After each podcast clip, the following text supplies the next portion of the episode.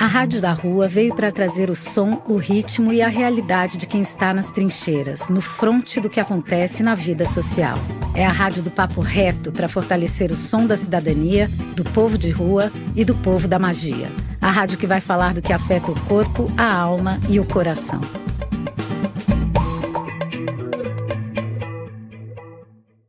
Boa noite, galera que está aí sintonizada aqui na nossa web rádio. Estamos aqui começando o programa Terçaite Sarau Online, trazendo cultura, arte e informação para vocês. Para quem ainda não me conhece, tudo bem, eu sou nova aqui. Eu sou a Yosha Velar, cantriz, poeta, artivista e agora a sua mais nova apresentadora. Sim, o nosso querido Mike Mendes, idealizador do projeto e do Sarau, me fez essa proposta maravilhosa de parceria e eu só tenho a agradecer pela oportunidade. Estou muito feliz de estar aqui. Muito obrigada, Mike. E para iniciar os trabalhos, eu gostaria de recitar uma poesia. E eu escolhi uma poesia especial da Clarice Lispector que se chama Sonhe. Seja o que você quer ser, porque você possui apenas uma vida e nela só se tem uma chance de fazer aquilo que quer. Tenha felicidade bastante para fazê-la doce, dificuldades para fazê-la forte, tristeza para fazê-la humana e esperança suficiente para fazê-la feliz. As pessoas mais felizes não têm as melhores coisas. Elas sabem fazer o melhor das oportunidades que aparecem em seus caminhos. A felicidade aparece para aqueles que choram, para aqueles que se machucam, para aqueles que buscam e tentam sempre, e para aqueles que reconhecem a importância das pessoas que passam por suas vidas. Eu escolhi essa poesia em específico porque é, eu gosto de reconhecer a importância das pessoas que passam pela minha vida e Mike Mendes é uma dessas pessoas e também o nosso querido convidado de hoje que é apaixonado pelos escritos de Clarice Lispector. Essa poesia vai para ele. Ele é um rapaz muito bem apessoado, gentil, determinado, apaixonado. É sim, ele é leonino. Ele é o Rodrigo João, ele é fotógrafo, ator, recreador infantil, produtor de eventos e descobriu que o lance da vida é a disponibilidade. Está disponível a expressão da arte. Boa noite, Rodrigo. Olá, eu Chavelar. Que legal. muito obrigado, viu? Parabéns aí pelo programa. Obrigada, estou muito feliz, muito feliz de trazer você aqui para falar um pouco sobre você, sobre a sua trajetória. Ah, tá bem. É, fala de mim, vamos lá. O que, que você quer saber de mim? Quem é Rodrigo João? Como foi a sua trajetória como artista? Conta para nós. Então, eu, é, eu vim para São Paulo, sou de Santa Catarina, da cidade de Brusque, uma cidade pequena. Hoje não, não tão pequena, já tem 137 mil habitantes. Mas é, quando eu morava lá era bem, bem pequena, todo mundo se conhecia. Eu vim em 2010 para cá, eu uhum. servi o exército lá e assim que eu saí, o ano obrigatório, eu me mudei para São Paulo na expectativa, esperança e pensamentos positivos de me tornar um artista. Uhum. Ah, é muito legal. Você veio de Brusque para cá já com, essa, com esse sonho em mente. Total. É, esse sonho em mente ele começou, na verdade, na minha adolescência, quando a minha irmã mais velha participava de vários castings de agências, que é comum, uhum, né? agências sim. aqui em São Paulo para os interiores, né, cidades pequenas, fazer, coletar os potenciais modelos e atores e trazer para São Paulo para trabalhar, né? Uhum. Aí começou um pouquinho antes até de eu vir. Aí me despertou essa vontade de de ser modelo e trabalhar com artes. E aí, em 2010, eu decidi, então, me jogar e vim. Eu tinha, tava, já, já era maior de idade, né? E aí eu vim para São Paulo chegando aqui, uma loucura, né? São Paulo não é para qualquer pessoa. É, definitivamente não, né? É uma cidade enorme. Você deve ter ficado. Como foi para você chegar em São Paulo? A primeira vez que você chegou e olhou para São Paulo e viu aquela cidade? Foi um chororô, na verdade, porque eu morava com a minha avó na época, e uhum. eu decidi e comprei a passagem, peguei os contatos que eu tinha feito ao longo desse período de participar de testes lá e, e simplesmente decidi vir. Quando eu cheguei aqui, aí saindo de lá foi um choro e quando eu cheguei foi outro choro, né? Uhum. e, meu, eu lembro que eu, eu, eu, pior escolha, eu decidi vir de ônibus e de dia. E aí eu viajei um dia inteiro de ônibus, assim, foi super cansativo. Mas eu cheguei no final do dia aqui em São Paulo e aí me chamou muita atenção quando eu vi o primeiro ponto de ônibus da capital, que tinha, assim, sei lá, umas 40 pessoas. Eu, falei, eu, pensei assim comigo, meu Deus do céu, isso tudo é para pegar um ônibus, assim, né? Eu tava acostumado, sei lá, de vez em quando alguém pegava um ônibus lá na minha cidade, sabe? E isso foi o que mais me chamou a atenção, assim, quando eu cheguei mas eu estava maravilhado, assim. É, as duas primeiras semanas foram as mais difíceis, inclusive porque eu sofri um, eu fui atropelado, eu não sabia andar, andar em São Paulo, né? E aí eu achei que que você pode atravessar quando o semáforo está fechado. E aqui em São Paulo não é assim, porque o corredor de motos ele funciona, né? Uhum. E atravessar e uma moto veio com tudo e me pegou, assim, foi. Nossa. É, segunda semana, já foi o meu batizado, assim, oficial. Nossa, deve ter sido assustador, você ficou assustado, né? Foi, eu machuquei minha perna nesse dia, e eu, e eu tava, e eu cheguei aqui em São Paulo, já na, bem nos primeiros dias eu já fui encaminhado para um curso de teatro, uhum. e já procurei agências, né? E, e aí eu, eu já estava assim, tipo, pilhado, assim, o meu curso de teatro ele era, um, era semanal. E aí já no, no, eu fui a primeira aula, eu acho, e depois eu já tive que parar um tempo por conta do, do, do meu atropelamento. E, mas, assim, logo curei e voltei a, a estudar. Uhum. É, outro fato curioso é que aqui em São Paulo a gente tem o bilhete único, né? Que você consegue pegar um metrô e depois um ônibus pagando meio, acho que até três ônibus, né? Você não paga aí eu só fui descobrir esse bilhete único no meu quarto, quinto mês de, de residente em São Paulo. Assim. Eu gastava uma, uma grana com conduções, porque você nunca pega só uma condução para ir de um ponto até o outro, né? Geralmente você acaba pegando um metrô e depois um ônibus, ou um ônibus, um metrô e um ônibus. Uhum. E aí, sempre uma grana. Aí eu ia para testes é, de, das agências e, e eu gastava muito para ir, eu não ganhava nada porque eu não tinha DRT e eu não ganhava nem o cachê teste. E eu ficava assim, meu, meu as, as contas não batem, o tanto que eu gasto não é o, o, tanto que entra, né? Eu não vou conseguir ficar aqui, eu vou ter que ir embora. Aí uhum. um, um, ator me falou assim, tá, mas você não usa o, o bilhete único? Eu falei, não, o que, que é isso? eu já tinha passado muito tempo que eu tava aqui. Ah, foi uma delícia, assim. É, foi muito, muito gostoso. Era, eu queria muito ter essa experiência. E, claro, não foi nada fácil, né? Porque eu vim sozinho, né? não tinha ninguém. Quem, quem eu deixei não me apoiava tá, tá aqui, então não, não foi nada fácil mesmo. Mas foi muito maravilhoso, muito maravilhoso. Ah, eu imagino, deve ter sido mesmo, porque você também veio atrás do que você queria fazer, né? E aí você entrou numa escola de atuação. Isso, era um curso livre e em paralelo a isso, eu entrei numa montagem também de uhum. uma peça que teria patrocínio, não era de edital, mas eu estava super empolgado. Inclusive, eu consegui. É, um, uma da, um dos patrocinadores era uma academia e essa academia a gente podia é, malhar lá uhum. zero. Que interessante.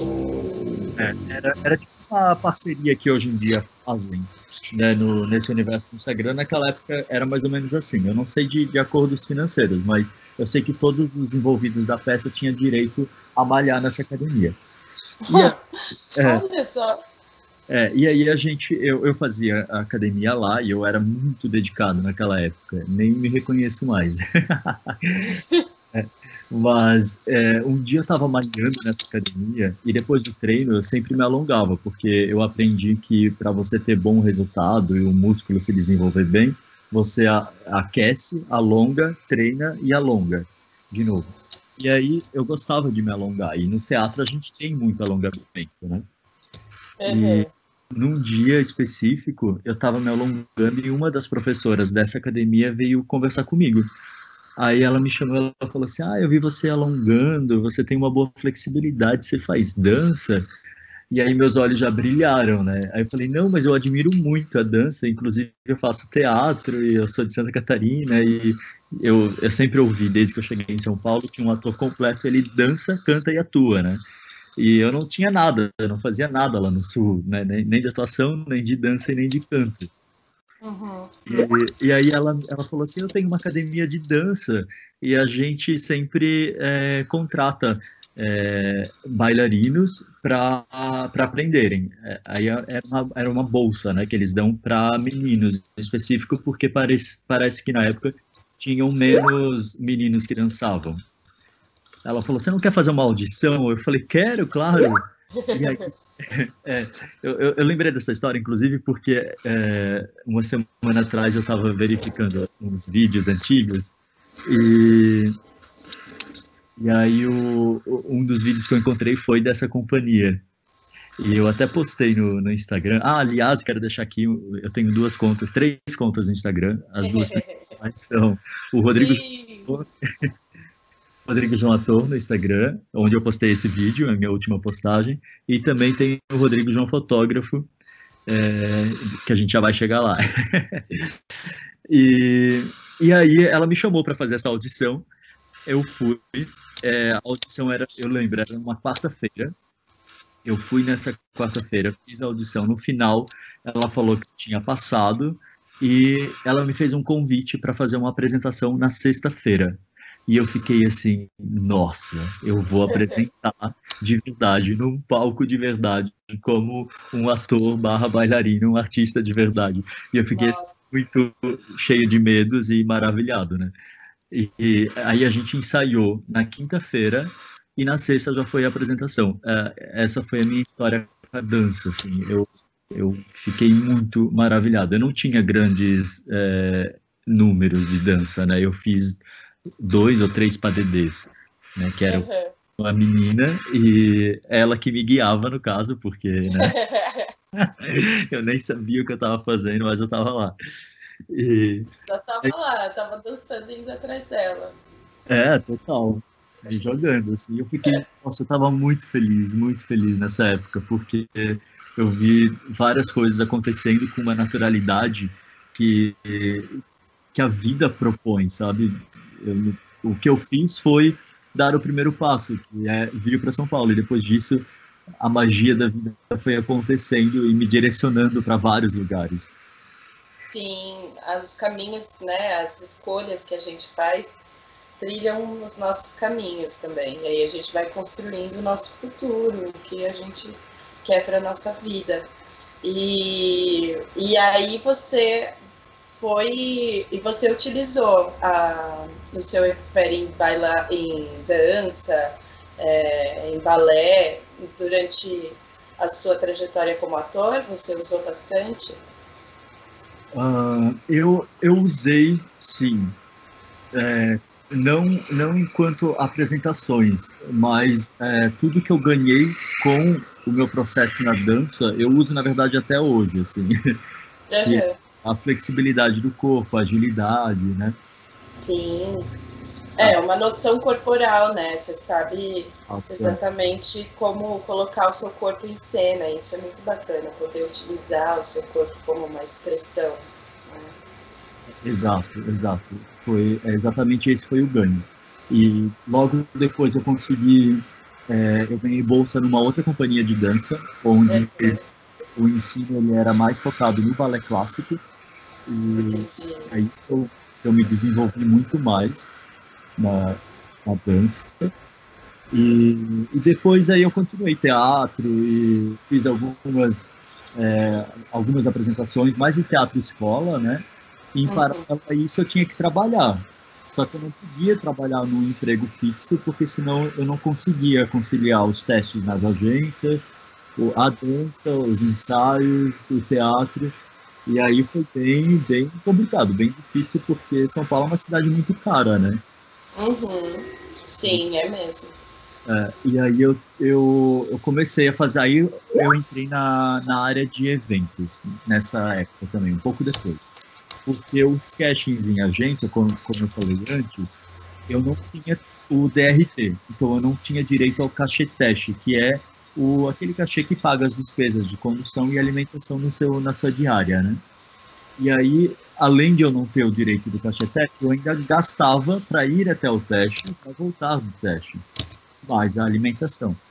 Então, é, eu, eu acabei conhecendo um amigo que ele trabalhava com, com eventos, fazia eventos, vários eventos. E ele falou, Rodrigo, faz eventos, entra nessa área, é muito legal e você vai, vai, ter, vai conhecer muita gente e vários atores, amigos também trabalham com isso, fazem teatro, porque é, é um freela, né? Então dá para conciliar. O dia que você tem ensaio, você não pega. O dia que você é, e assim, assim dá para ir vivendo, né? E eu fiquei muito feliz quando ele me convidou. Só que daí eu tinha que conseguir entrar, porque é uma panela também esse universo de eventos, né? Ah, sim. Tudo é uma panela, né? Tudo no mercado de trabalho acaba virando uma panela. Exato. As pessoas que já se conhecem, o tal do contato, né? Tem os contatos. Exato. Eu nem julgo, porque é, hoje que eu trabalhei muito mais com isso, eu acabo também é, quando eu preciso contratar algum produtor, alguma recepção, eu acabo também convidando a minha panela, porque eu preciso por alguém que eu conheço, que eu tenho confiança, né? Então, uhum. eu, eu acabo eu entendo hoje muito mais o porquê da, da panela. Mas foi também um processo muito bonito, porque eu fui bem aceito, eu consegui é, fazer contatos. Uhum. E evento em São Paulo, hoje em dia, por conta da pandemia, a gente não tem, né? Mas é um, um grande polo, né? Tem, acontecem muitos eventos aqui. Sim, então... é um polo muito forte. Aliás, para toda a arte, né? Eu acho que São Paulo é um polo forte para nós artistas, definitivamente. É. Diferente.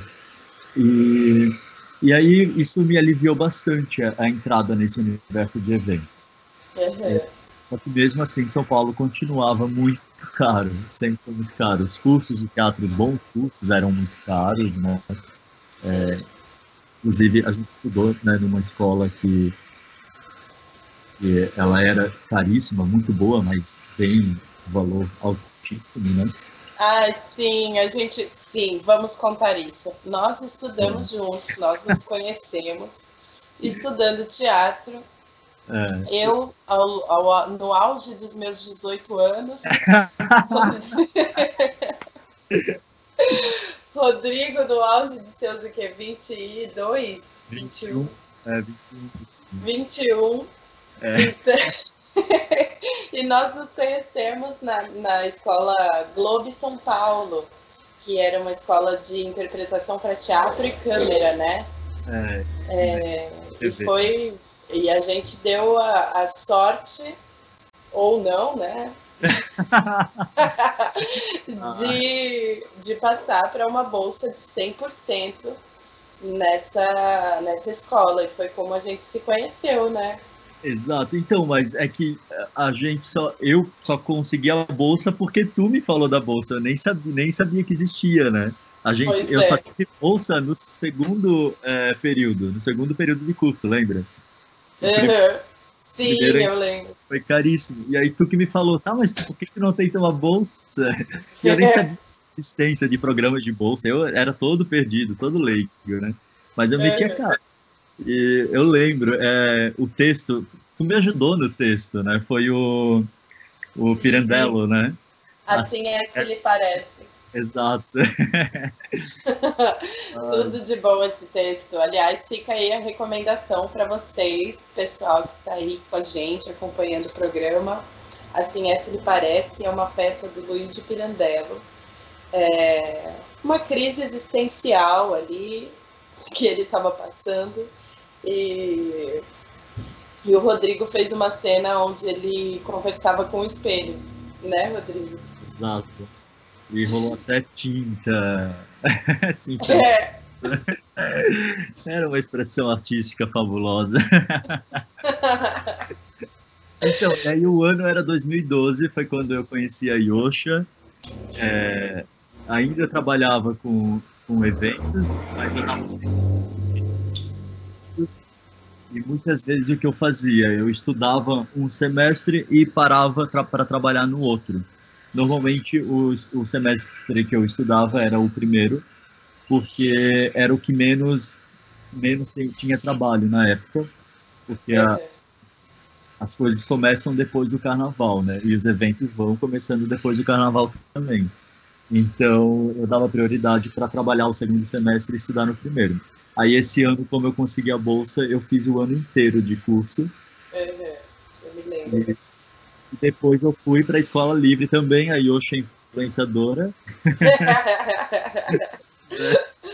Já quis arrastar todo mundo para a escola livre de teatro de Santo André, que é uma escola fantástica também. Maravilhosa. E, e aí eu, eu saí do Globo né, no, no ano seguinte, fiz o núcleo de, de circo e de história do teatro lá na Escola Livre. E em seguida eu já entrei para outra companhia de dança. E foi eu, onde eu mais me desenvolvi com balé clássico uhum. e apresentações. E logo em seguida veio a Copa do Mundo, né? 2014. Sim, Copa do Mundo. E aí, o que, que você fez nesse ano? E aí, nesse ano, enquanto o Brasil estava tava ganhando, eu estava trabalhando. Depois que o Brasil perdeu, as gravações pararam. Porque estava todo mundo em depressão profunda. É, porque se, se não tem mais esse estímulo do. as empresas não, não, não investem, né? E, e aí eu lembro que foi assim, do nada, os jobs pararam e tava super legal na Copa. Porque, ah, eu esqueci, eu, eu, fiz muita figuração, fiz gravações também de para programas a, a, abertos. Ah, pode falar, né? Ah, foi para Record. E, e aí, do nada, quando o Brasil perdeu, as gravações aí pararam. Tinha muito, muito comercial, fazia é, bastante figuração também para comerciais. Uhum. E, e aí parou e parou, parou a Copa por um período eu estava meio assim de bodes é, com a, a, profissão em si. Eu já estava mais, mais, eu já tinha caído na, na, real do que era ser ator em São Paulo, no Brasil, eu acho, né? Sim. E aí eu lembro que, que eu voltei para Santa Catarina antes. É, normalmente eu voltava sempre depois ali no Natal, né? E aí naquele ano eu vi que não estava tendo trabalho, eu também não estava estudando, aí eu pensei, ah, o que, que eu estou fazendo aqui? E aí eu rolou uma frustração, né? Rolou, rolou. Eu voltei, eu fiquei um período lá. É, montei uma confecção de roupas lá, fui, uh, apliquei o. mudei a chavinha do modo quero ganhar dinheiro. Uhum. Comecei a trabalhar no sistema capitalista, assim. E, e aí você desenvolveu outras habilidades mais empreendedoras. Exato, exato. Sempre é um, um aprendizado, né? Independente da, da experiência, eu acho que sempre a gente sempre aprende algo muito importante, né? Para o desenvolvimento pessoal. E, e aí, logo em seguida, eu voltei para São Paulo, porque eu vi que não adiantava, não era aquele meu universo. E, e aí, voltei a estudar teatro e me formei. É, me formei com uma, um, um grupo incrível. Uhum. E, e voltei a trabalhar com eventos, fiz contatos. Fui comecei a entrar no, nesse universo da fotografia. Aí eu, e aí foi só a vida foi só ganhando rumo, sabe? Nossa, e é uma alegria, né, quando a gente começa a se encontrar. É a melhor coisa que acontece. que aí a gente consegue colocar tudo que a gente está aprendendo em projetos criativos, em projetos que sejam é, rentáveis para nós também. Sim, faz sentido. É, eu acho que esse é o viés. Ai, que legal! Muito bom ouvir você falando sobre a sua história, sobre sua trajetória, desse início, né? De, desde quando começou até agora. É muito interessante perceber como é que as pessoas vão construindo seus caminhos e lidando com as frustrações e, e, e se erguendo novamente. É, é inspirador. Ah, obrigado. É, a vida realmente ela é, ela é interessante quando ela é olhada por esse ângulo, porque é, às vezes é, dois mais dois não são quatro, sabe? E por mais que pareça ser, não são. É exatamente isso, essa sensação que eu tenho também. E eu fico pensando aqui que a gente também se, se reencontrou, né? Depois passou um tempo sem se encontrar, sem se falar tanto, e aí depois a gente se reencontrou para criar diversos projetos juntos, né? Exato, exato. Ah, é, foi um, foi um, um processo bem, bem gostoso o nosso, né? Porque a gente foi se, a gente se separou, né? A gente se desenvolveu cada um na sua área. Você maravilhosa, sempre né, lutando para se manter enquanto artista. E eu descobri um, um lugar interessante para mim, que era na fotografia, nas recreações infantis, nos uhum. trabalhos de eventos, né? Sim, e a gente se encontrou muito nisso também, né? Vários diversos trabalhos a gente fez junto de recreação é. e de gravação, fotografia. Enfim, é, é a gente está aplicando o que a gente aprendeu em projetos juntos, né? E isso é muito legal. É verdade. Ah, Yo, fala, vamos falar do, do, do que está rolando agora, então, nesses últimos projetos nossos no seu Instagram? Vamos, vamos com certeza. Eu, eu e o Rodrigo estamos num projeto do meu EP, meu primeiro EP autoral, que se chama Levante. Eu estou lançando um single a cada dois, três meses. A gente está preparando eles de uma forma bem minuciosa. E o Rodrigo está me ajudando na no marketing digital, né? Ele está produzindo todo o meu feed do Instagram. Fora isso, também produzimos o primeiro clipe do EP da música Aprochega, que ficou um clipe maravilhoso. Ele foi o diretor de fotografia e cameraman, ficou lindo demais. É... E estamos nesse projeto, né? Eu disse está disponível no YouTube para quem quiser conferir. Exatamente, está super disponível no YouTube para todo mundo assistir. Também tem no IGTV do meu da minha página no Instagram. É, vocês podem assistir também pelo Facebook. Então, não, não tem por que não assistir, tem em todas as plataformas. Adorei. Lá vocês vão poder conferir um pouco do meu trabalho e um pouco do trabalho do Rodrigo também. ah. comentário que vocês acharam, o que é, gostaram mais. É legal porque como termômetro. Afinal, a gente também está em desenvolvimento como Aliás, gente, se vocês estão com problemas para escutar, é, por favor, comentem no chat aqui da, da Rádio da Rua para a gente saber. Nós estamos fazendo, devido à pandemia e à fase roxa, nós estamos fazendo a longa distância, por causa do distanciamento social. Então, estamos fazendo online. Se vocês estão tendo algum problema para nos escutar, por favor, nos avisem que a gente vai tentar arrumar aqui, tá bom? Muito obrigada a todos que estão nos ouvindo. E agora, já que nós estamos falando sobre o EP Levante, eu acho que é um bom momento para a gente chamar o intervalinho e escutar a música Se Liga Rapaz, que é a segunda faixa do EP Levante, para vocês darem uma conferida e conhecerem um pouquinho mais da sua nova apresentadora, eu, Ayosha Velar. Ótimo, maravilhosa. Vamos lá?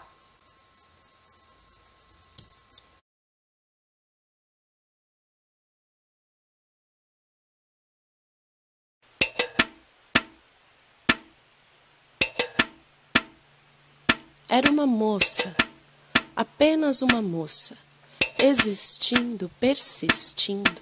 Alguma coisa incomodou no seu existir. Ela existir incomodou alguma coisa ali. O seu andar acompanhado por desejo no olhar, como se ela fosse a presa e ele pronto para atacar.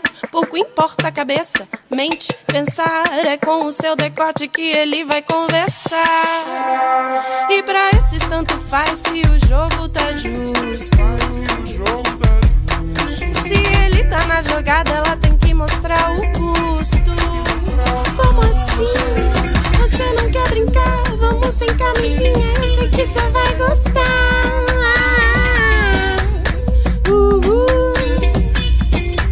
Mas a verdade é que a culpa é sempre dela, da puta patricinha ou da menina na favela. Aqui a moda não é ser diferente, a indústria que te ensina como ser gente.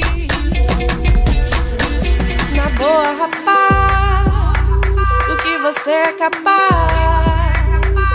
Reflita, rapaz, como se satisfaz. Se liga, rapaz, por que faz o que faz? Por que faz o que faz, rapaz? Falsa é a ideia de que tudo isso nós já sabemos. São tanto frequentes os estupros que temos. Suspeito de matar a ex-namorada Com a arma de fogo e o abuso do poder, eles fazem conosco o que eles querem fazer. São tantas vidas em jogo, ninguém consegue ver. Mas se eu não falar aqui, quem é que vai saber? Nas casas de família, os avós estupram netas. No escritório, a secretária se torna grande meta. Eles não querem querem sua perna aberta. E se você foi estuprada, nem assim você tá certa. E agora vai pra sua casa e você fica bem quieta.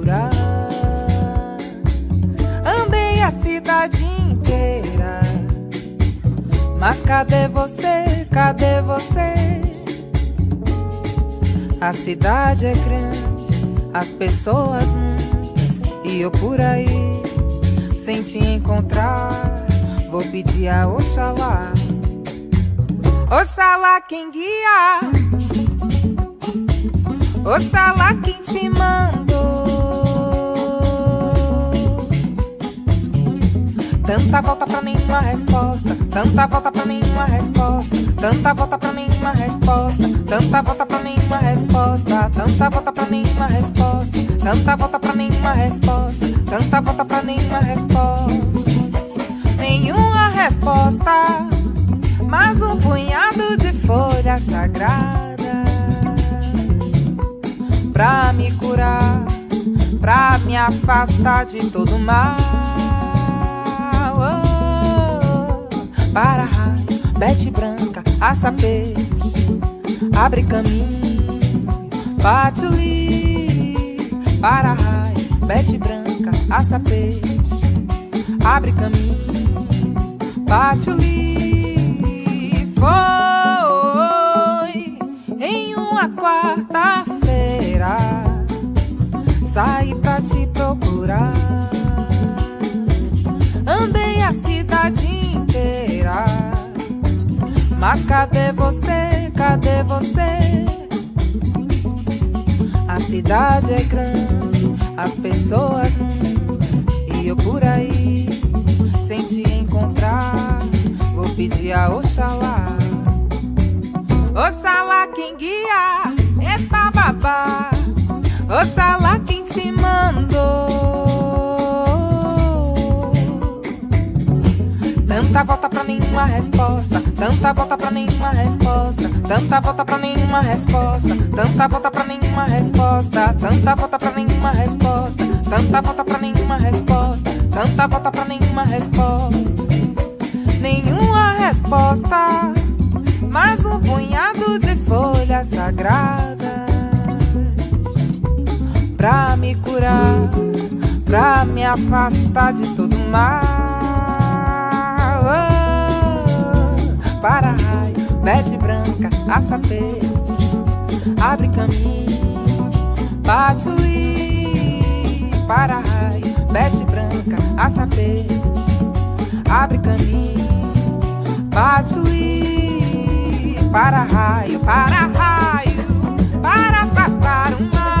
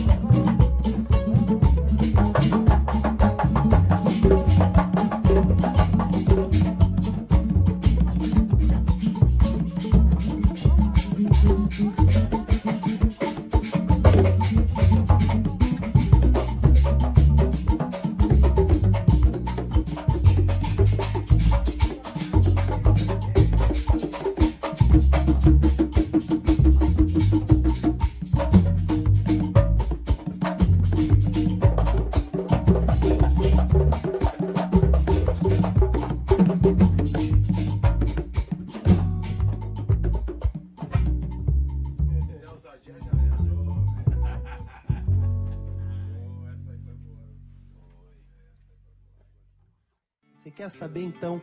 Vou te falar por que as pessoas sadias adoecem. Bem alimentadas ou não, por que perecem? Tudo está guardado na mente. O que você quer nem sempre condiz com o que o outro sente. Eu tô falando de atenção que dá cola ao coração e faz marmanjo chorar se faltar. Um simples sorriso, às vezes, um olhar que se vem da pessoa errada, não conta. Amizade é importante, mas o amor escancara tanto e que te faz feliz, também provocador. A cadência do surdo no coro que se forjou. E aliás, cá pra nós, até o mar desandado. Dá um tempo na função quando percebe que é amado. E as pessoas se olham e não se falam, se esbarram na rua e se maltratam. Usam a desculpa de que nem Cristo agradou. Falou: Você vai querer mesmo se comparar com o Senhor? As pessoas não são más, elas só estão perdidas. Ainda há tempo. Preciso andar, vou por aí a procurar. Sorrir pra não chorar. Deixe-me, preciso andar. Vou por aí a procurar e pra não chorar. Quero assistir ao sol nascer, ver as águas dos rios correr, ouvir os pássaros cantar. Eu quero nascer, quero viver, deixe-me, preciso andar. Vou por aí a procurar pra não chorar. Se alguém por mim perguntar, diga que eu só vou voltar depois que me encontrar. Quero assistir ao sol nascer, ver as águas dos rios correr ouvir os pássaros cantar. Eu quero nascer, quero viver, deixe-me, preciso andar. Vou por aí a procurar, sorrir pra não chorar. Deixe-me, preciso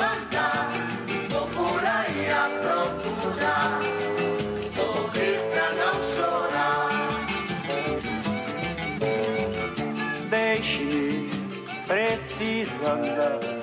Vou por aí a procurar, sorrir pra não chorar. Deixe-me, preciso andar. Vou por aí a procurar. Poesia, música, Bom, arte, gente, diversidade. intervalo, Sarau com gente fina, elegante e sincera. A Yosha, com Se Liga Rapaz, Banho de Folhas da Lué de Luna e Preciso Me Encontrar, um pupurri de Preciso Me Encontrar com Ainda Há Tempo de Crioulo e Cartola. Maravilha, hein? Seleção de música, que maravilha! e agora, nós separamos aqui algumas matérias que saíram hoje para nos manter informados sobre a situação de São Paulo e do Brasil. A primeira manchete que a gente escolheu foi: Brasil fica de fora da iniciativa de pacto internacional contra a pandemia. Mais de 25 líderes de algumas das maiores economias do mundo se unem para lançar a ideia de um tratado internacional que possa permitir uma cooperação real entre governos para lidar com futuras pandemias. O Brasil, porém, não faz parte da iniciativa. Ao longo dos últimos meses, o Itamaraty hesitou em participar das iniciativas globais para lidar com a crise. Também se ausentou de reuniões ministeriais e fez questão de atacar qualquer projeto que conferisse maiores poderes para a OMS.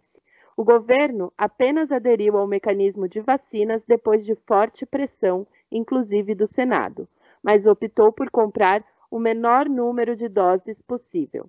Entre os principais objetivos do pacto está um acordo permanente para garantir acesso às vacinas e tratamentos, além da troca automática de informação e trabalhar para um novo tratado internacional de preparação e resposta a pandemias, para construir uma arquitetura de saúde global mais robusta que protegerá as gerações futuras.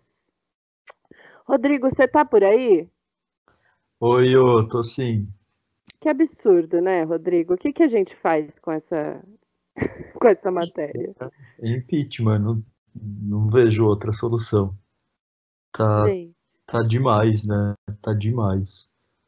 eu não sei para onde a gente vai caminhar dessa forma. Pô, o mundo inteiro está se unindo, o mundo inteiro, líderes do mundo todo estão se unindo para lutar contra essa pandemia e o Brasil, nossos governantes não querem aderir ao pacto internacional. Não dá para acreditar, né? É, eu, eu, eu fico chateado e triste. É, é, tá, não, não, não tem cuidado com, com o brasileiro, né? É, parece que a nossa obrigação é pagar impostos, trabalhar, enriquecer o rico, e, e a gente não tem nada em troca, nem, nem algo tão absurdo quanto isso que está acontecendo, que é no mundo inteiro, não tem um pingo de vontade em, em melhorar o cenário da vida do brasileiro, e é, é, eu fico muito chateado, muito chateado. É, eu também. Acho que todos nós, né? Todas nós estamos chateadíssimas com o que está acontecendo e nos resta fazer panelaço, porque manifestação não dá para fazer, né? Mas É. olha só que coisa. A segunda manchete que eu encontrei foi: manifestantes queimam pneus e bloqueiam a Radial Leste em São Paulo. Manifestantes colocaram fogo em pneus na manhã de hoje na pista central da Radial Leste, importante via da capital paulista. O bloqueio foi feito no sentido centro, próximo ao viaduto, viaduto Alcântara Machado, e prejudicou o trânsito na reunião. O fogo começou por volta das 5 e meia e no asfalto os manifestantes escreveram Vida Vacina. No Twitter, o presidente da UNE, União Nacional dos Estudantes, postou uma foto do protesto dizendo: Começou a jornada de lutas da juventude Ah. e a Radial Leste amanheceu fechada.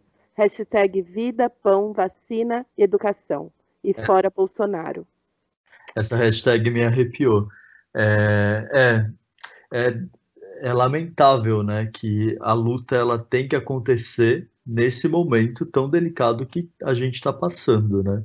Exatamente. A gente não pode nem fazer uma manifestação na rua, porque a gente não pode se aglomerar. Exato, exato. Mas é interessante que eles arranjaram uma nova forma de se manifestar que não fosse através de aglomeração, né? Sim, sim, isso é essencial, né? Essencial nesse momento. E é, é dá um pouco de esperança ver que tem pessoas que que estão indo, né, para a luta, que estão estão defendendo a, Sim. a maioria, né, que somos nós os brasileiros, que infelizmente não temos o cuidado do, do governo. Exatamente. Ainda bem que tem pessoas que estão é, mantendo a nossa chama acesa, né?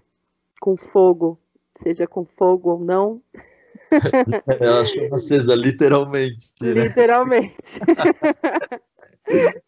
E a terceira e última matéria que a gente selecionou para falar aqui hoje é: vans escolares irão transportar corpos de vítimas da Covid-19 em São Paulo. Gente, que, é- que loucura. É. Sem aulas presenciais na capital paulista, 130 motoristas de vans escolares se candidataram para transportar corpos de vítimas da Covid-19 dos hospitais para os cemitérios.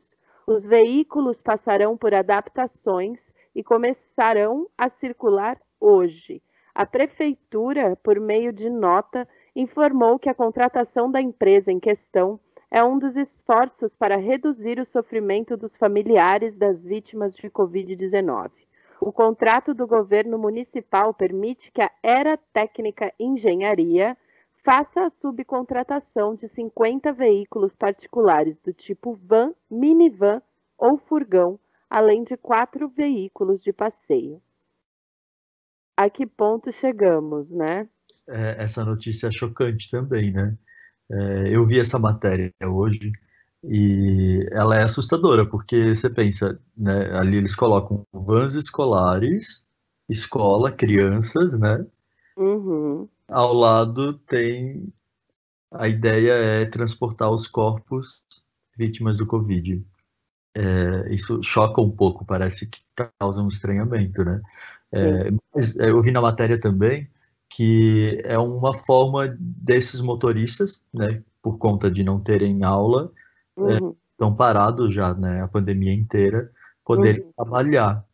Sim. Mas é assustador, assim, é, me, me causou muita estranheza essa ideia.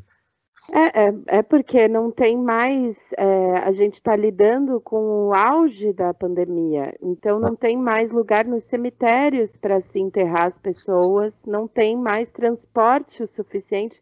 Os transportes das funerárias não, não comportam o tanto de corpos que, que, que morrem por dia, de corpos para levar para o cemitério por dia. Isso é um absurdo, a gente chegou nesse nível. E É, por que a gente está nesse nível, né? Enfim. ah, é, né, tem toda a questão da tristeza, né, que envolve muita gente querida se indo, e também, ao mesmo momento, tem esse questionamento, né, do porquê estamos vivenciando este período, né, nesse formato, né, e não, não tem como não responsabilizar os nossos governos, porque parte deles, né, as iniciativas para tanto para amenizar quanto para piorar, que é o que aconteceu, né, infelizmente. Exatamente. É, mas, bom, vamos puxar o gancho, então, como a gente estava falando sobre os motoristas que voltaram a trabalhar agora, essa é uma das formas deles voltarem a trabalhar durante a pandemia. Como é que foi para você, é, na área de eventos, na área da fotografia, é, se virar como autônomo durante a pandemia?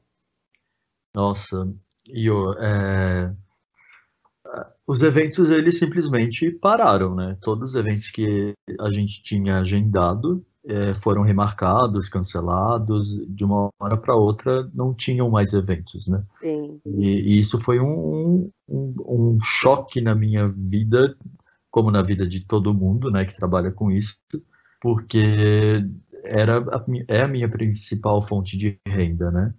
É, eu sou fotógrafo também, porém na área de eventos. Então eu atuava tanto quanto produtor de eventos como fotógrafo em eventos. E aí acabaram os, os empregos, né? Não, não tinha mais evento. E foi assustador, assim, porque o meu último trabalho foi no ano de 2019, no final do ano, em- no Natal. Eu trabalhei exatamente na noite de Natal. E é, esse foi meu último trabalho. Porque depois, os eventos, como eu mencionei antes, eles voltam mesmo depois do carnaval. Só Uhum. que encerrou o carnaval, pandemia. Sim, eu me aí- lembro. E aí eu tava sem reserva, porque eu sempre faço a minha reserva ali pro para janeiro, fevereiro, março, abril, porque já, logo volta, né? Uhum. E aí, pandemia, e eu fiquei assim, meu Deus. Aí rolou vários, rolaram vários desesperos, mas eu, no início, a gente, não sei se tu lembra, a gente não tinha máscara. Não, não existiam mais máscaras nos mercados. Nos mercados não, porque nem, nem, nem existiam máscaras em mercados naquela época. Não Uhum. existia é, máscara mais em farmácias para comprar e tal. E aí eu, eu tenho, é, como eu também falei, eu tinha uma confecção, né, de, de roupas que eu montei lá no Sul, quando eu voltei para lá na Copa de 2014. Uhum. E aí uma das minhas máquinas, ela, ela é portátil e eu adoro ela porque eu consigo trabalhar figurinos, consigo fazer vários concertos, várias coisas que aqui em São Paulo é muito difícil conseguir ou muito caro, né? Um trabalho bastante caro na capital. E, e aí eu tenho essa, essa máquina comigo. Uhum. E aí eu, eu tinha os tecidos das recriações que eu fazia com bordado e tal. Eu comecei a confeccionar máscara, porque as pessoas estavam sem, Olha que legal. e, e eu comecei a vender. Foi um, um- o meu primeiro, a minha primeira fonte de, de renda na pandemia foi essa.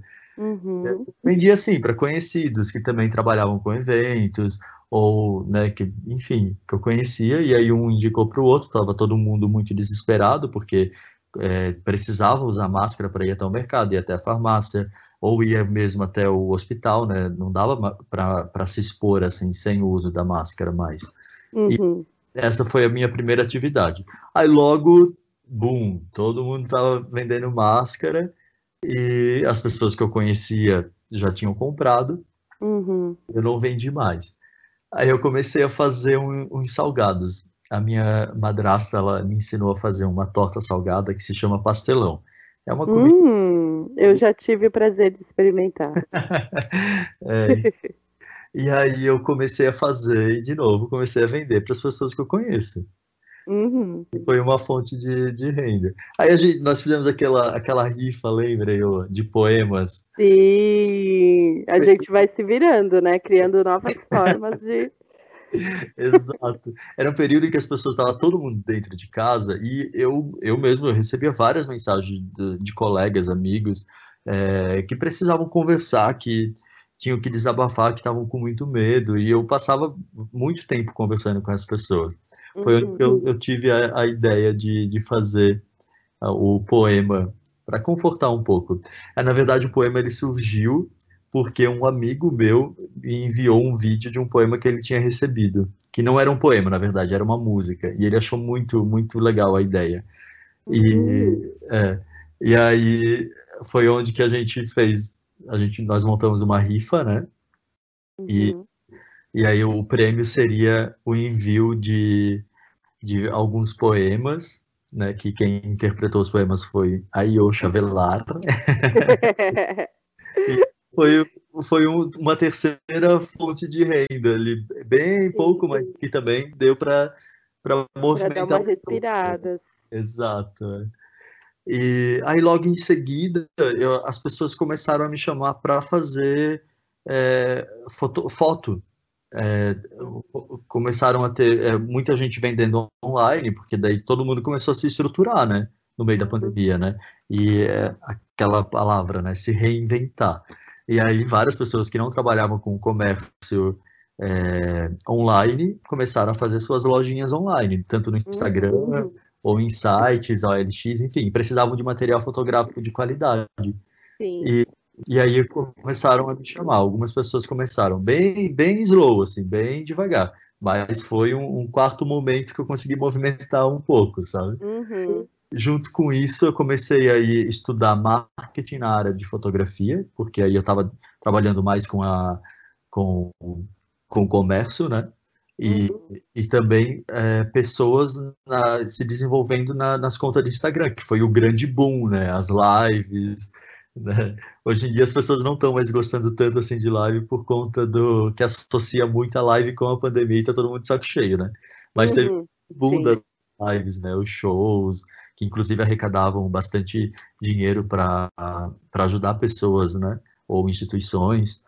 E, e aí eu, eu nesse outro período eu comecei a, a fazer todo um trabalho de imagem da, da pessoa, digital influencer, que a gente chama, né? Uhum. e, e criar conteúdo para essa pessoa poder se divulgar nas redes sociais, que foi um período que quem soube aproveitar conquistou muitos seguidores. Uhum. E estava todo mundo em casa nas redes sociais, né? Sim. É, É, eu, é, eu acho que você pegou super bem esse gancho, inclusive, é, esse novo mercado de trabalho que está se abrindo para os artistas, né? É, eu acho que o marketing digital ele traz essa, essa nova possibilidade para nós, de alguma forma. É, essa ideia de você poder colocar os seus conteúdos e gerar é, renda a partir disso, gerar visualização, visibilidade, né? E também rendas, transformar numa coisa rentável, o fato de você poder monetizar vídeos, é, enfim, tudo isso é, é, é, é uma nova janela que se abre para nós que somos artistas, né? Sim, e, e é essencial, assim, no meu ver, eu acho, eu considero essencial o artista ele se desenvolver com as redes sociais, porque a gente não não tem muito mais campo, né? É, principalmente nesse período que está todo mundo dentro de casa. E o teatro, né? Você mais do que eu sabe que é, para encher uma plateia, né? Numa apresentação é, é assim, é muito esforço, né? Agora, um trabalho divulgado na internet, ele já ele chega com mais facilidade até quem consome esse trabalho, né? Então, a divulgação ela é essencial nas redes sociais, pra, principalmente para quem quer se projetar, né, enquanto artista, produtor de conteúdo.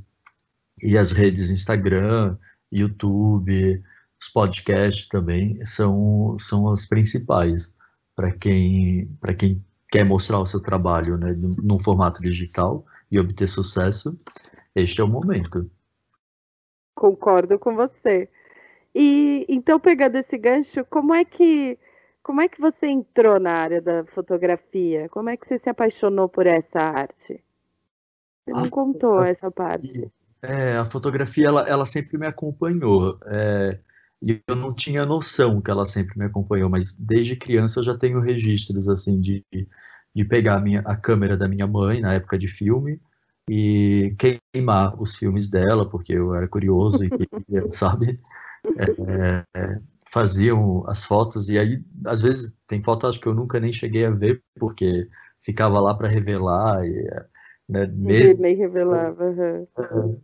Às vezes anos depois que se mandava revelar e aí você via.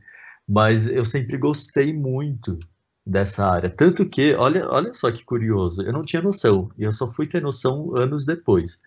A, a, quando eu trabalhei desde sempre né?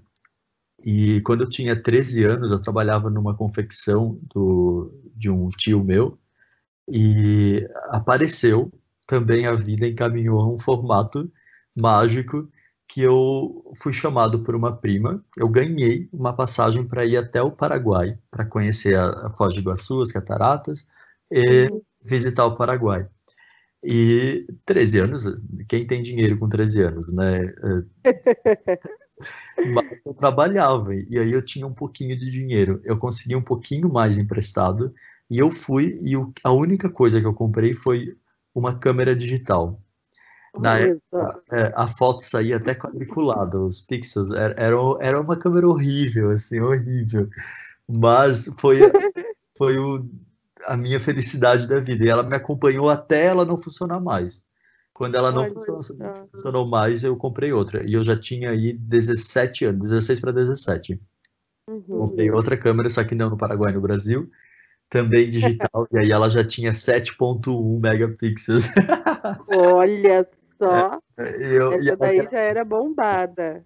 É, essa ali foi. Nossa, e ela, ela acompanhava uns filtros automáticos que fazia foto preto e branco.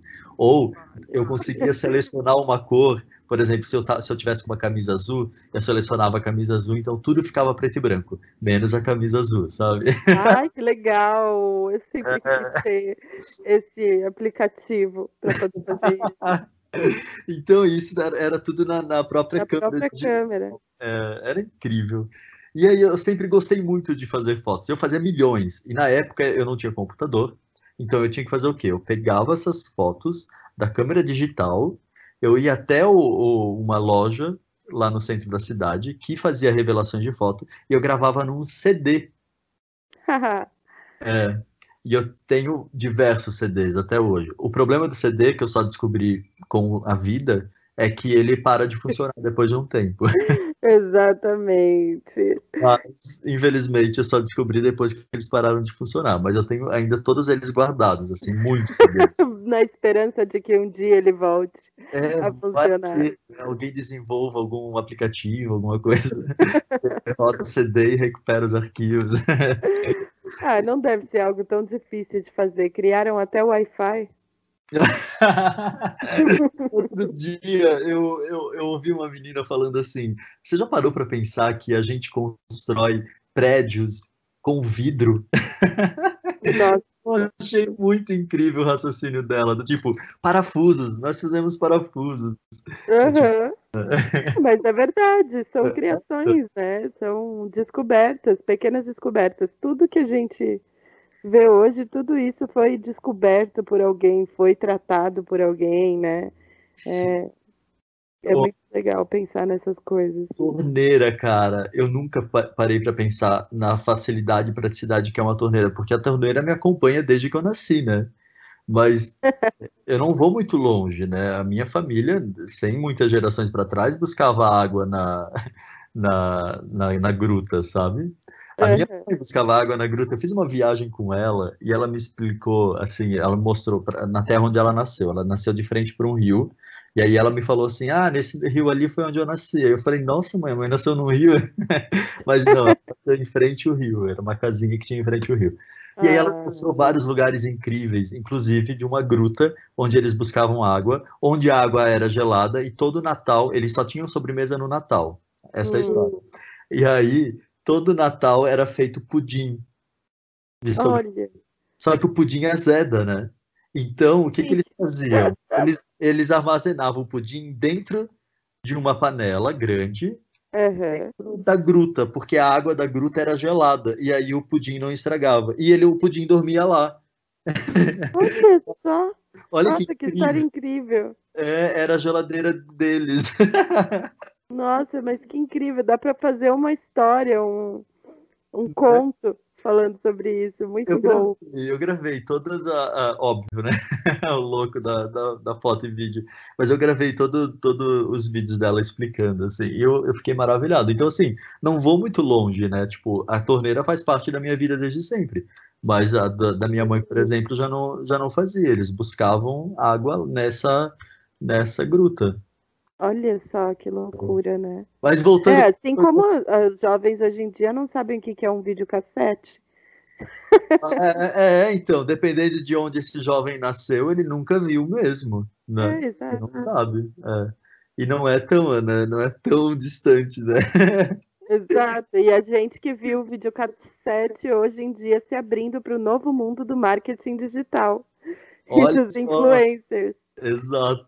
Ai, cara, a vida evolui em um formato tão incrível, né? É muito. Parar pra pensar isso dá até um, um negócio, assim, né? Meus olhos estão brilhando. Oi, ô, mas Ah, e falando sobre olhos brilhando, então vamos falar sobre trabalhos futuros, seus futuros projetos, o que que você tem feito? Conte para nós, divulgue para nós. tá, vamos lá. Eu vou só finalizar um, gancho bem rapidinho da fotografia. Claro. Então, eu não trabalhava como fotógrafo, porém eu gostava muito. E aí, um amigo, um grande amigo, um dia falou assim: Então, você gosta de fazer foto, né? E suas fotos são legais. Você não quer fazer uma foto no aniversário de um, de um amigo e tal? Hum, Eu quero, quero sim. E aí, assim, eu comecei a fazer foto em eventos. Depois, obviamente, eu fui estudar, né? Porque tem. Eu me desenvolver em técnica, em conhecimento do próprio equipamento, né? A marca do equipamento também. E também investi muito, muito, muito em equipamento, que uhum. os equipamentos são caríssimos. Mas, enfim, essa foi, esse foi meu desenvolvimento na fotografia. Eu comecei É uma arte cara, né? A fotografia. É, uma arte. Claro, dá para fazer vários trabalhos com equipamento mais em conta. Porém, principalmente a gente na área de eventos, que a gente precisa ter um, um certo time, né? Às vezes não tem esse tempo de trabalhar a foto tanto assim. Então, se o equipamento for um pouco melhor, ele te oferece recursos melhores também. E aí você pode, é, acaba facilitando o seu trabalho e tendo um material de maior qualidade também. É, e aí os equipamentos acabam sendo muito caros por isso, né? É, e aí foi onde eu entrei. Então eu comecei a ser fotógrafo antes mesmo de eu saber que eu era fotógrafo. E, e aí eu comecei na, na área de eventos, me desenvolvi até aqui, entrei nessa, nessa onda de, de marketing, de trabalhar com Instagram, redes sociais, e agora a, a ideia é continuar nesse viés, porém eu continuo estudando, né? Agora eu estou fazendo um curso de marketing com o olhar pela neurociência, que é um, é um curso que está modificando é, a minha vida total, assim. Uhum. Eu estou percebendo Interessante, eles falam, é, eles associam a neurociência ao marketing digital, é isso? É, exato. E na verdade, eu, é, sempre foi assim. É porque não era divulgado, a gente não sabia. Mas é, um, um- assim, as empresas, né, grandes, elas sempre se é, sempre usaram muito do marketing para convencer a gente a comprar os produtos. Uhum. só que a gente compra achando que a gente que está escolhendo, né? E aí várias, né, várias propagandas eles, eles usam como exemplo pra gente. Daí você fala assim, nossa, não fui eu que escolhi comprar aquele celular naquela vez. Eu só tive a falsa impressão que eu que escolhi. E, e, na verdade isso também não é tão ruim, né? Porque é, a gente precisa ter algumas ferramentas, né?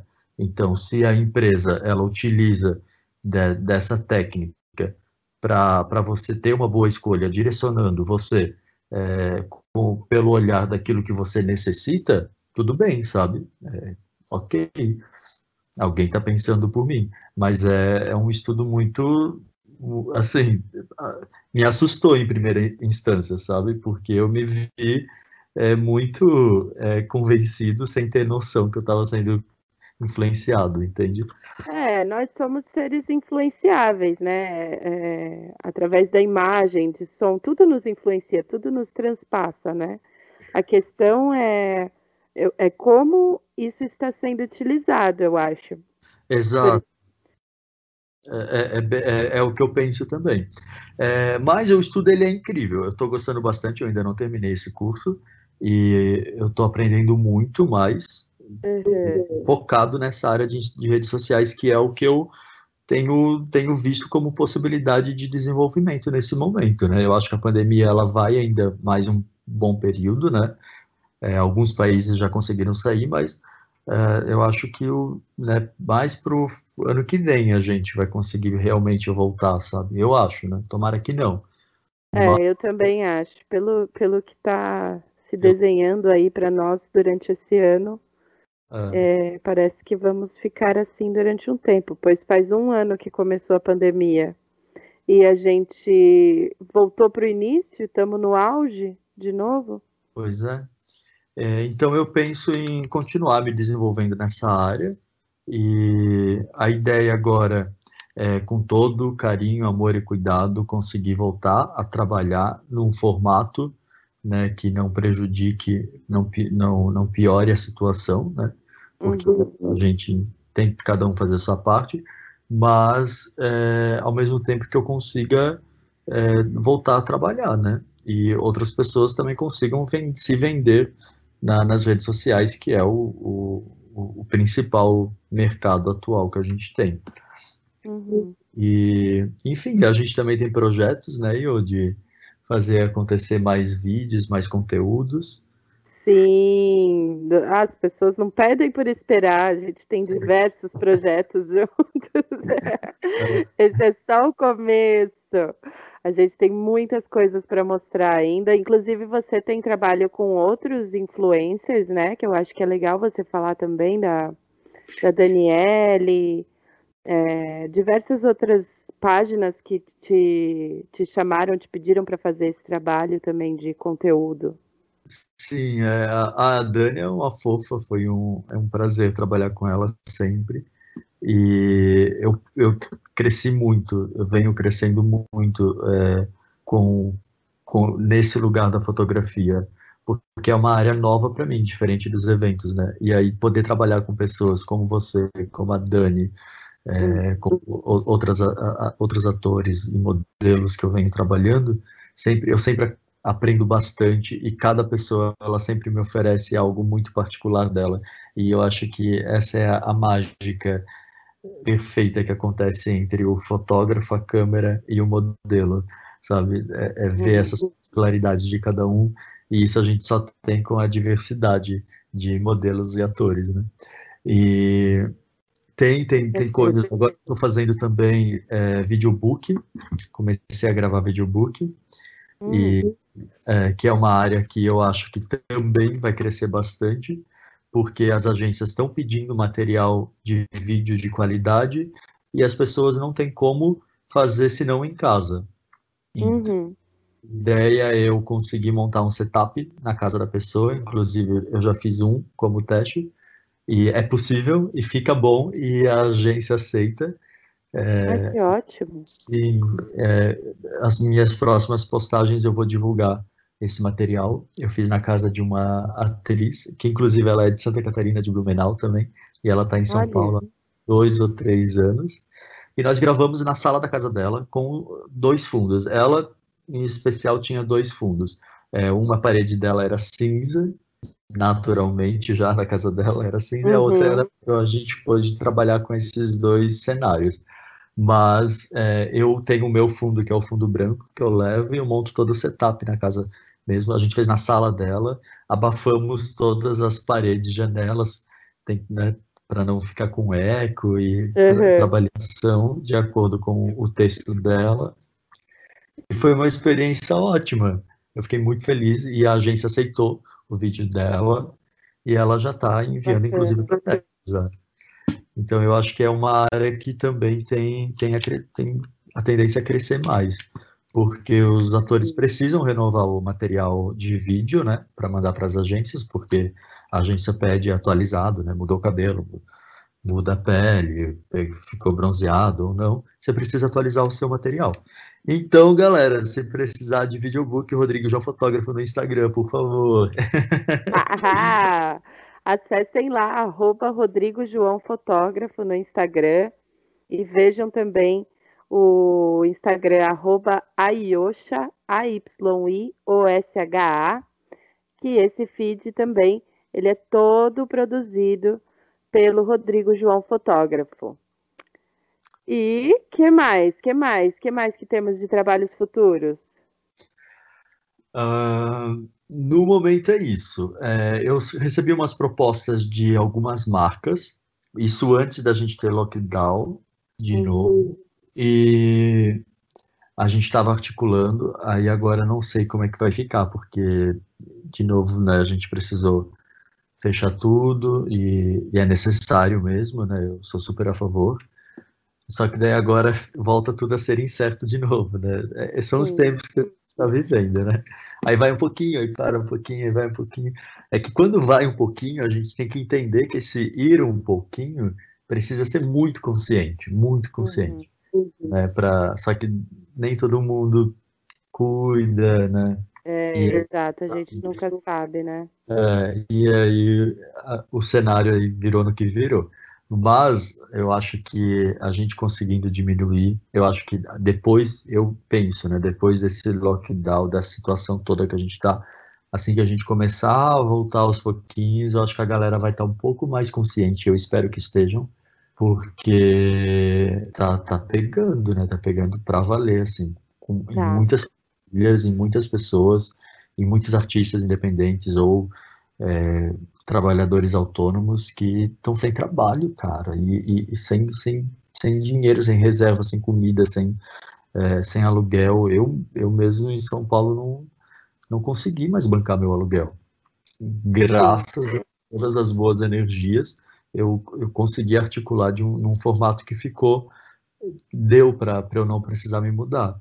Mas é, é algo que me pegou muito, assim, eu me vi fora da minha casa várias vezes, várias vezes, e, e eu, sei- eu, eu sei que tem gente que não conseguiu articular, eu tenho colegas que precisaram se mudar, precisaram voltar para casa dos pais, é, é muito triste isso, né, você vê que a pessoa batalhou durante um período gigante da vida, se dedicou a uma coisa, e aí do nada, assim, tudo acabou, sabe? Tudo é, retorne 10 casas, sabe aquele jogo? Sim. É, É é, terrível, foi um momento, economicamente também a gente está passando por um momento dificílimo, né? É, inclusive, acho que é uma das coisas que, que a gente pode abordar nos próximos, nos próximos episódios, nos próximos programas, é, inclusive essa crise econômica que a gente está passando, crise econômica e sanitária, né? Então, realmente, para artistas que vivem de aglomeração, né? Artista vive de aglomeração, qualquer tipo de artista. Né? É. Se ele é artesão, eh, ele vai expor as obras dele, a exposição é uma, uma aglomeração. Se ele é músico, o show é uma aglomeração, a peça é uma aglomeração. Então, a gente não tem saída. É, É, mas a gente está se reinventando e, e eu acho que o seu trabalho, tudo que você tem trazido de ideias é, inovadoras para esse novo mundo que está se abrindo para nós, que é do digital, dos influencers, É, para mim, mudou, mudou a minha perspectiva de vida, me tirou do buraco durante a pandemia. É, e eu acho que esse é o caminho. Foi muito, estou muito grata de ouvir você falar, de estar aqui com você. Muito obrigada por ter aceitado o convite de participar hoje do programa, de contar a sua história, de contar é, a sua trajetória e, e de dar essa nova perspectiva do mundo digital aí para nós que somos artistas. Fica a dica aí para o pessoal que está escutando o programa Terçaite. Por favor, gente, ajudem o nosso parceiro, nosso colega artista, Rodrigo João Fotógrafo. Chamem ele para fazer trabalhos, façam videobooks com ele, façam books com ele. Ele é um artista fantástico. Ah, obrigado, Ayosha. Obrigado mesmo pelo carinho, por ter me convidado. Eu me senti muito lisonjeado. Eu quero aproveitar e mandar um beijo para minha mãe, que hoje ela estava no hospital e ela precisou fazer um procedimento. E ela fez esse procedimento, graças a Deus deu tudo certo. E eu tava. Ai, que alegria. A minha mãe vai, vai estar no hospital, mas aí Yosha me convidou. Como é que vai ser isso? O que, que vai acontecer? Mas eu, eu me senti super, super cheio de carinho, assim. E aí eu falei, não, eu quero muito participar e vai dar tudo certo. Enfim, eu queria aproveitar então, te agradecer pelo convite e mandar um beijo para minha mãe. E super obrigado mesmo por todo o carinho, as parcerias. Tamo junto. Ai, Rodrigo, muito obrigada a você. Que bom que a sua mãe passou por esse procedimento, que ela vai ficar bem e que isso vai vai alentar o coração de vocês também, que ela vai ficar em casa mais tranquila, né? Manda um beijo para ela também, mandando um beijo aqui para a mãe do Rodrigo, maravilhosa. Um beijo para Mike Mendes. Muito obrigada, Mike, por estar aí com a gente. Ele está aqui conosco na produção, fez os flyers, está aqui colocando no ar. É, um beijo para todo mundo que está escutando a gente e um beijo para minha mãe, é claro, Sheila Velar, maravilhosa, uma escritora fantástica. e um beijo aí para o pessoal da equipe da Rádio da Rua que nos proporcionou a oportunidade de estar aqui com esse programa. Muito obrigada, gente. Rodrigo, você tem alguma consideração final? Quer fazer alguma apresentação, alguma coisa? E eu, eu quero sim. É, essa semana eu entrei em contato com um poema de Mário Quintana que me ativou alguns lugares. E aí, se eu puder, eu gostaria de ler ele. Ele é bem pequenininho, mas ele é incrível. Com certeza, vamos finalizar com ele. Se te contradisseste e acusam-te, sorri, pois nada houve em realidade. Teu pensamento é que chegou por si só no outro polo da verdade. Maravilhoso, Mara Quintana. Nossa, isso é que é finalizar bem um programa com Mário Quintana, né? Queremos mais o quê? Né? Muito obrigada, gente. Muito obrigada, Rodrigo. Valeu. A gente se vê na próxima terça-feira, às nove e meia da noite, aqui na Rádio da Rua, a Web Rádio. E muito obrigada aí o pessoal que está nos acompanhando. Um beijo para todos e até a próxima. Beijos.